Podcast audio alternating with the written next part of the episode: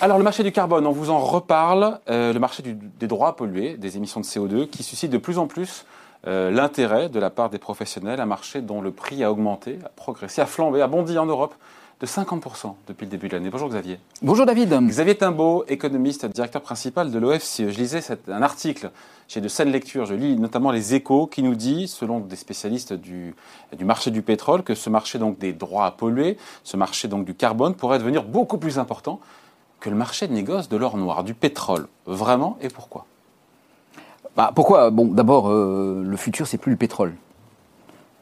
Enfin, futur immédiat. Dans le futur immédiat, il y aura encore du pétrole. Ah, dans le futur média, il y aura encore du Et pétrole. pendant mais quelques, quelques années, décennies encore. mais, euh, dans les pays développés, d'ici à 2050, euh, on doit avoir des économies qui sont neutres en carbone. Donc ça va être difficile de continuer à utiliser du pétrole, en tout cas sans des technologies euh, très particulières pour capturer le carbone qui serait éventuellement émis au moment où on brûle le pétrole.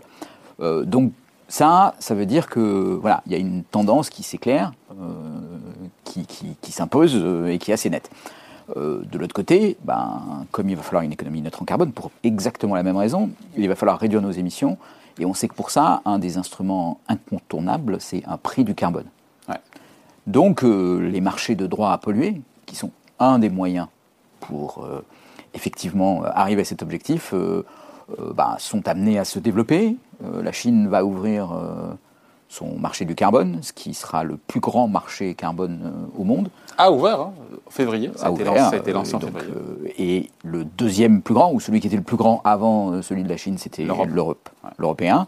Euh, donc, euh, enfin voilà, ça vous donne une petite idée de ce qui est en train de se passer. Ah, juste pour donner un ordre de grandeur, le, le marché européen, euh, en gros, c'est un peu moins de 200 milliards d'euros en 2020, 200 milliards d'euros en 2020 de euh, droits à polluer échangés. Donc, vous imaginez quand on rajoute un nouveau marché qui est encore plus grand que celui-là, On En même arrive temps, des Chine, c'est euh, 30% des émissions de CO2 dans le monde. Oui, c'est il normal que ces de- vocations il y a devenir pas- il y a- le il premier marché Il mondial. n'y a, euh, il a aucune embrouille derrière tout ça, effectivement. euh, oui, oui, c'est un, un gros, dé- un gros émetteur de CO2 et donc euh, c'est un gros marché, euh, Qu'on forcément. comprenne juste encore une fois pourquoi il y a ce marché, encore une fois, des droits des droits d'émission de CO2. C'est que derrière, il y a notamment en Europe euh, des, la Commission européenne, je je sais pas, qui fixe des quotas pour les industriels, c'est ça Pour qu'ils ne puissent pas Alors, dépasser tel niveau je, je pose la question euh, ouvertement là. hein. Oui, oui, c'est une question qui, est, qui, vous avez raison, euh, est un peu compliquée. derrière. Donc le marché euh, européen, il a été créé après les accords de Kyoto. Euh, il s'impose à tous les pays européens pour les unités de production qui dépassent une certaine taille. Euh, donc euh, ça, ça concerne en gros 40% des émissions de CO2 de l'Union européenne, ce qui est déjà pas mal.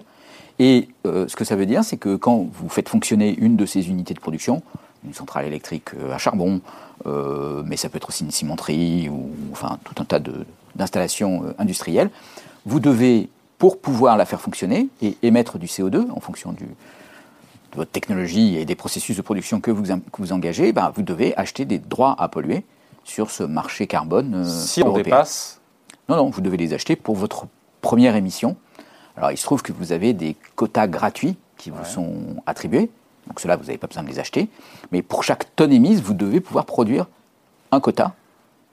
pourquoi est-ce que les industriels achètent encore une fois ces quotas de CO2 C'est pour compenser les émissions de gaz à effet de serre. Alors, ça. dans fait, ces cas-là, pourquoi est-ce qu'ils ne réduisent pas directement leur gaz à effet de serre Alors, et puis, il- plutôt que d'acheter les droits à polluer, polluer pour acheter les droits à polluer? L'idée, c'est que, justement, ils vont les acheter. Alors, ils sont obligés de les acheter quand ils émettent une tonne de CO2 Ça leur coûte. pour qu'ils soient confrontés à un problème de coût qui est, mais si j'avais un moyen d'éviter cette tonne, combien ça me coûterait et est-ce que par hasard, ça ne me coûterait pas moins que le droit à polluer que je vais acheter? Et si j'ai un droit à polluer euh, qu'on m'a donné gratuitement, par exemple, et que son prix sur le marché du carbone, c'est 50 euros la tonne, ça veut dire que si- voilà, ce qui est le cas aujourd'hui, ça veut dire que si j'arrive à éviter une tonne de CO2 émise, bah, je vais pouvoir vendre ce droit à polluer à quelqu'un qui en aurait C'est besoin. ce que fait Tesla d'ailleurs. Voilà, par exemple. Enfin, bon, Tesla n'est pas sur le marché européen. Oui, oui. euh, des, des- des- mais bon, euh, voilà. c'est ce qu'ils font. Ça, pourrait être. Enfin, Tesla a beaucoup vendu, effectivement. Mais c'est un- c'est un- c'est une autre euh, contrainte, en fait. C'est une autre réglementation qui est celle des constructeurs automobiles.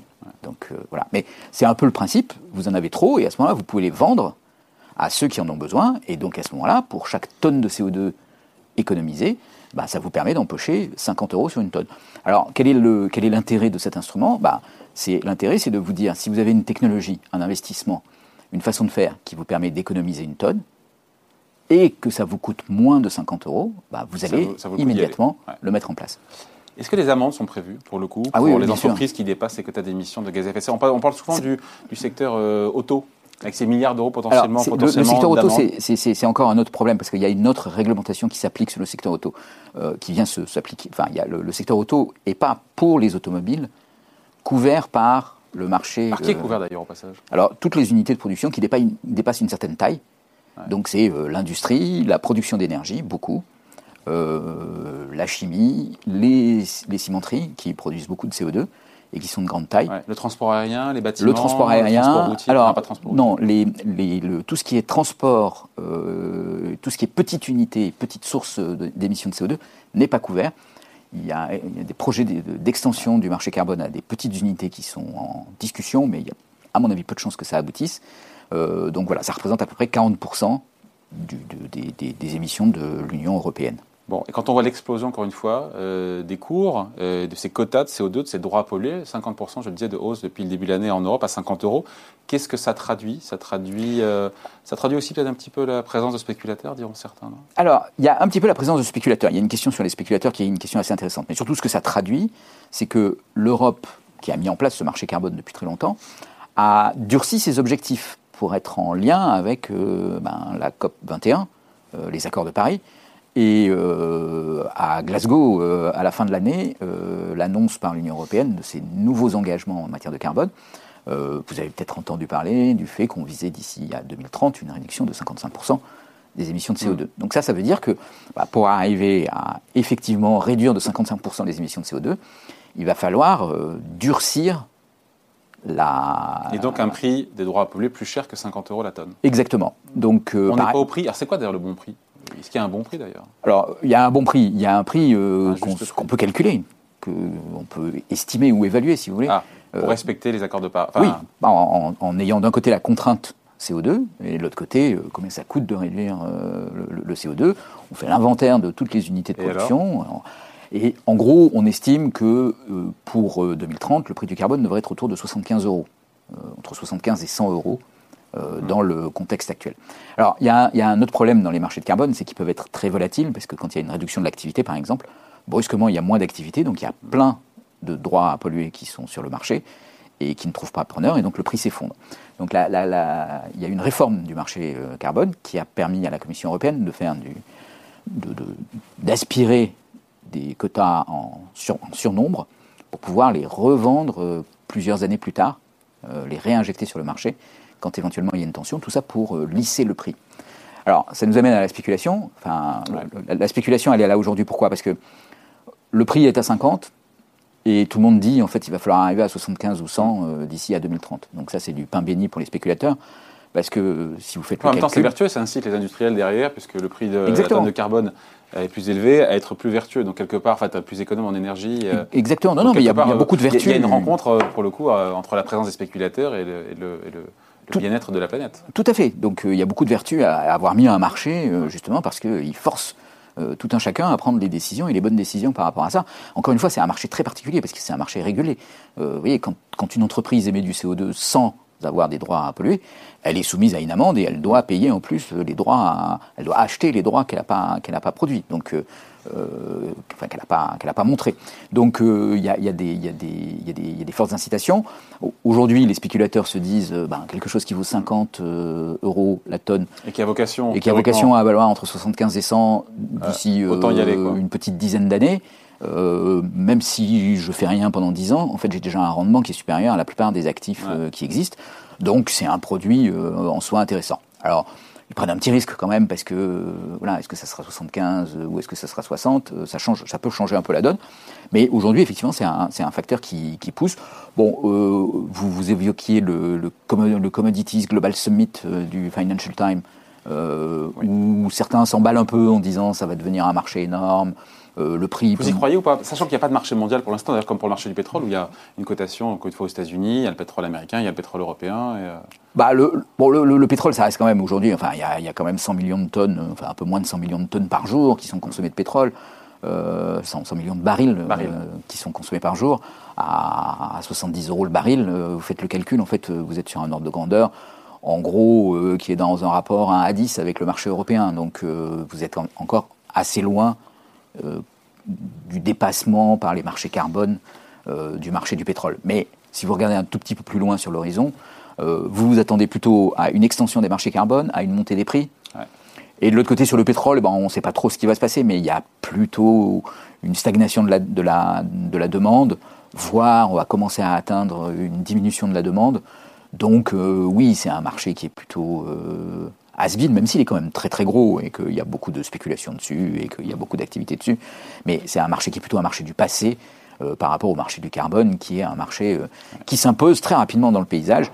Alors après, vous voyez, mais qui ne concerne pas tous les, qui ne concerne pas tous les, encore une fois, toutes les industries polluantes, uniquement les grosses unités. Ça là, c'est intéressant. Ça concerne encore une fois les bah, la chimie, le, euh, les cimentiers, et pas, et, pas, voilà, et pas le transport routier, pas le transport aérien, pas les bâtiments. Alors le transport aérien est concerné, mais, ah, euh, mais euh, pour, les, pour les autres segments qui ne sont pas concernés, il, y aura des, il y aura des mesures de prix du carbone euh, qui seront mises en place, probablement pas par un marché, parce que sur des petites unités, en fait, un marché, c'est très difficile à contrôler et à organiser. Et ça peut être plus simple de faire une taxe, euh, en fait, une taxe carbone. Ah. Euh, voilà.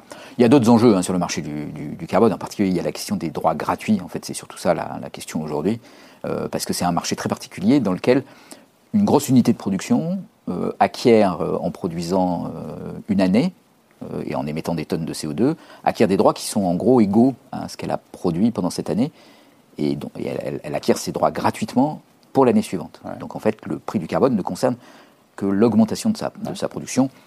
Enfin, euh, éventuellement, il y a un petit facteur euh, réducteur euh, dans, dans, l'allocation de droits gratuits, mais, mais qui est relativement faible. Donc ça, c'est un gros enjeu. En gros, tant qu'il y a des droits gratuits, le prix du carbone peut augmenter parce qu'en fait, il joue à la marge sur les coûts des industriels. C'est là où les spéculateurs s'emballent un peu. C'est qu'un des enjeux, c'est de, de supprimer progressivement ces, ou de réduire ces droits gratuits. Euh, et à ce moment-là, la facture deviendra plus importante, ce qui mettra une force euh, politique, d'économie politique, à plutôt maintenir les prix plutôt en deçà de ce qui serait nécessaire pour vraiment atteindre la neutralité carbone, au moins dans les prochaines années.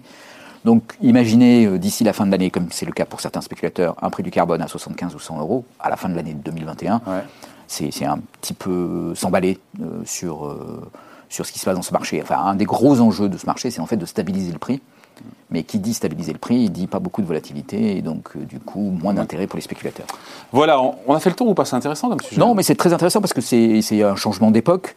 Euh, et de toute façon, oui, c'est effectivement euh, devenu une nécessité. On est dans la transition environnementale. Le pétrole est un produit du passé. On va assister à sa disparition progressive.